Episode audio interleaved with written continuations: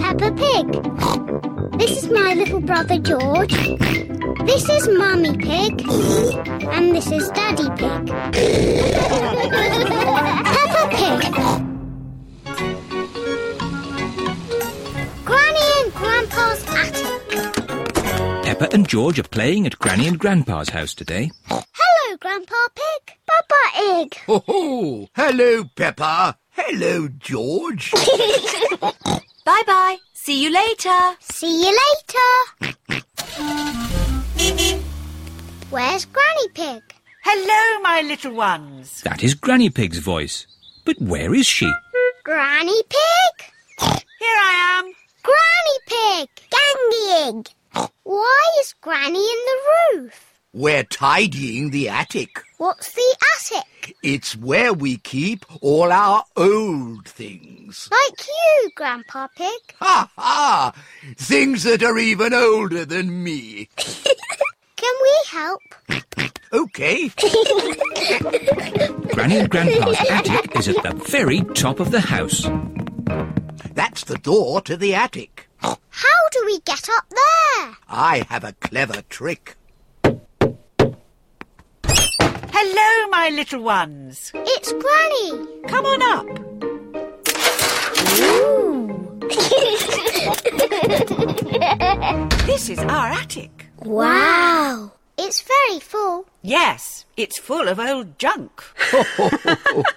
Pepper and George are here to help us throw some things out. Good. Let's start by throwing out this box. Oh, not that box. Do we really need this? That's my ship in a bottle. And this? That's my other ship in a bottle. And these? They're my other ships in bottles. I need them all. Well, we have to throw something out. Uh, how about this box? No! Not my hats! Oh dear, we can't decide what to throw out. I know. We'll let Pepper and George decide. Okay. Let's throw away this old case. Oh, not, that one.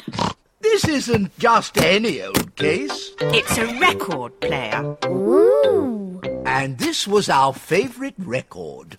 Can we play it? Yes! Oh, we haven't heard it for years.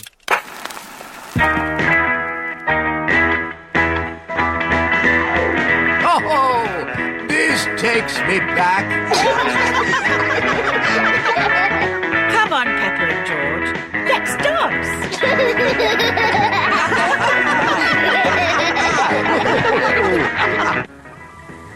Mummy Pig is here to pick up Pepper and George. Hello.